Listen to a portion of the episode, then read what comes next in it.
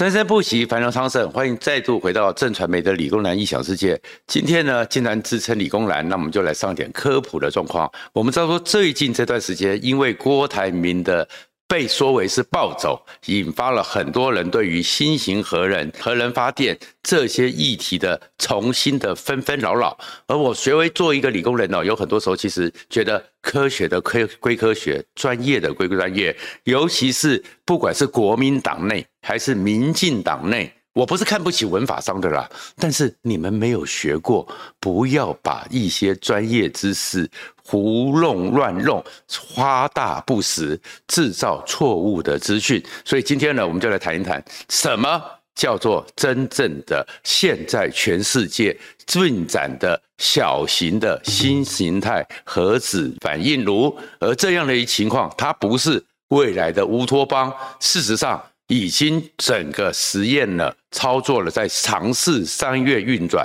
已经七年，很可能在三年之后，第一个就实现了，而且会改变掉我们过去对于像 Chernobyl 三里岛、日本三幺幺那种庞大的核能电厂的恐惧，因为完全是不一样。如果你关注这个频道的话，请记得按赞、分享和订阅。首先呢，先讲一下是说，我会看到了这个资料，也不是说啊，我们自己随便说说，这个是日本的丸九商社的研究室。特别去整理了日本和各国的一个发展。那为什么日本要做这件事呢？因为你记得去年岸田文雄确诊了，确诊之后，他还紧急的召开了日本的国家安全会议，视讯上特别的强调，日本也要赶快的，不能落后世界先进国家，不然日本将来可能会受到很大的影响。新形态的小型核能发电，那如果连日本都这么在乎，安田文雄确诊了都在乎这件事情，我的意思就是说，不要以为这个事情只是天马行空，因为确确实实很可能是未来世界竞争里面重要的关切。那为什么要谈到小型核能电厂呢？因为呢，我们过去的时候，其实小的型核能电厂，大家先想象的是错误的，是说不要以为就是我们看到的核一、核二那么庞大的厂区，那么大的为主体，好，有的地方像是一个大烟囱一样，有的地方像是一个大圆球，其实没有。这个小型核能发电厂，它其实就是这么小。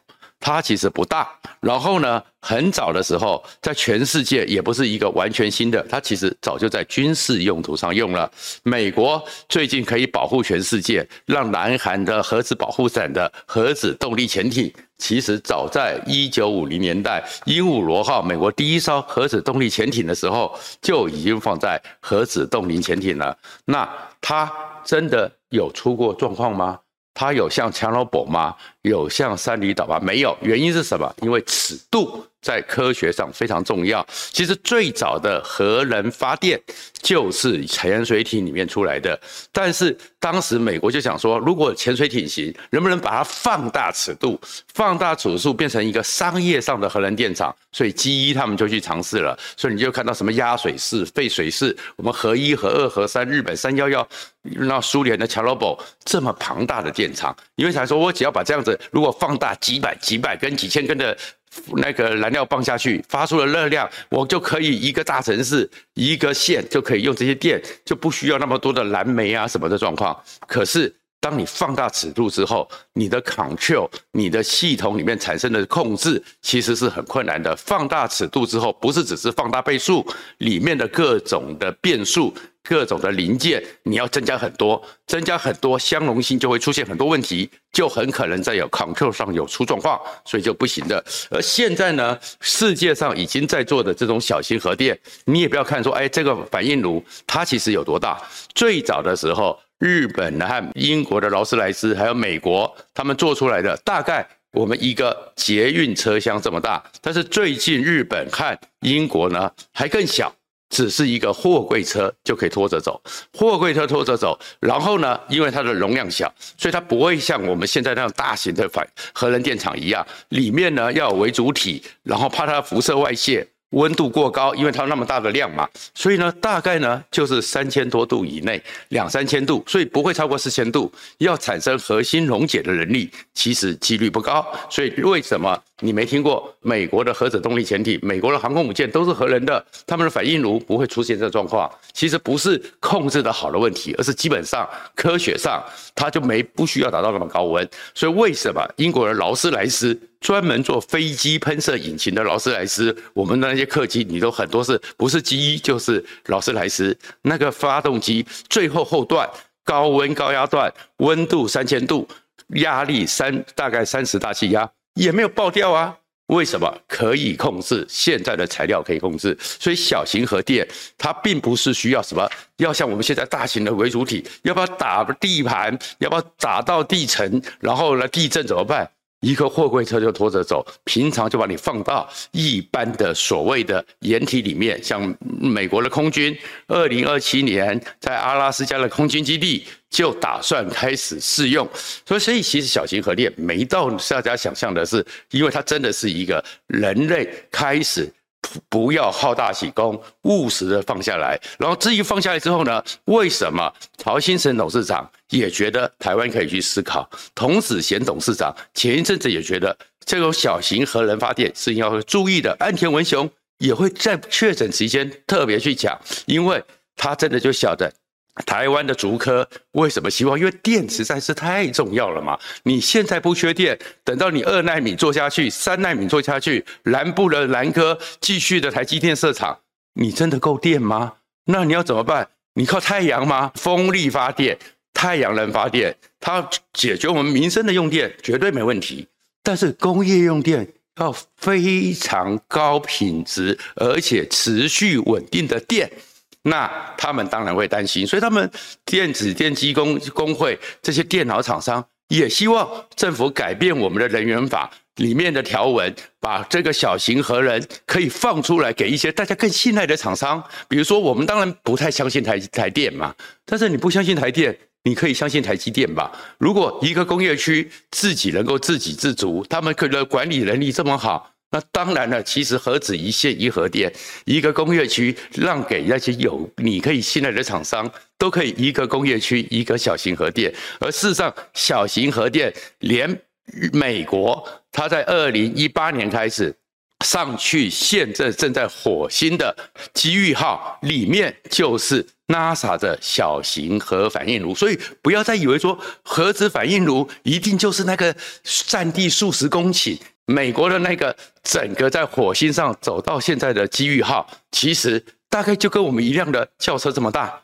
它在上面走了这么久，它也没有出事。当然，现在就是从这种美国最顶尖的机构，怎么样转移到商转，让商业人做。那商业上人做吗？这里面的一个统计资料，这里面当然很复杂，又是日文。总共告诉你，现在全世界。正在准备从二零二七到二零三零，希望它能够商业运转的有七十三座，所以其实小型核电已经不是那些什么大家讲的幻想、科幻小说，不是那回事。因为世界的技术、世界的科技正在进步。当然，它有没有风险呢？它当然有风险。所以呢，在这个报告里面呢，也提了很多，比如说它的风险在于说，第一个。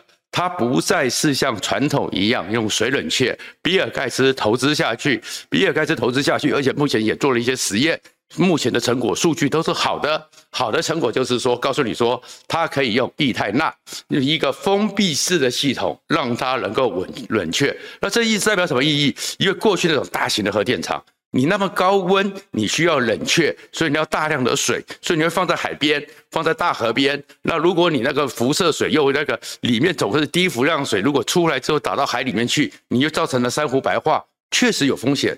但是如果你是一个封闭式，比尔盖茨所投资的，像钠冷却，它其实。你在深山里面也可以，你在很多地方也可以，所以都已经不是过去他们所想象的。我们当然希望核能可以控制好，我们也当然希望核能可以好好的处理好。但是如果全世界都已经在思考这个新的方向的时候，我们要问的一个问题是：当全世界都走向这个区块，如果如果是这样子，我们完全落后，那我们能行吗？而且核能的问题哦，其实我不是永核，但是我们站在台湾的状况来讲，一九九八年台湾的反核声浪很高，所以当时有个全国人员会议，全国人员会议以后，当时的行政院长萧万长面对民进党还有社会的压力，还有当我们叫林义雄嘛，所以呢，他差点。那时候在国民党执政的时候，就要承诺二零二五年，其实不是蔡英文最早讲到叫非核家园，当时的萧万长差点就被迫要承诺。李登辉总统站出来，李登辉总统说，核能的问题不完全纯粹只是能源的问题，它是国家战略问题。为什么？因为台湾百分之九十九的人员都是靠外面运来的，如果你被封锁了，你真的以为说我们是所谓的刺猬岛？我们的雷达、我们的飞弹、我们的机场，如果都没电了怎么办？李登辉认为说，保持一定的比例的核能是国家安全问题，但是是不是一定要保持核一、核二、核三、核四这种大而且风险大的呢？还是我们去思考小型的呢？所以最后呢，这是日本政府的结论。它当然还有一些状况，当然还有一些商业上可能要处理的供应链的问题，但是。进行评估至关重要，而不要听听到“和”这个字眼就开始两公，开始胡说八道。谢谢大家，我们休息一下。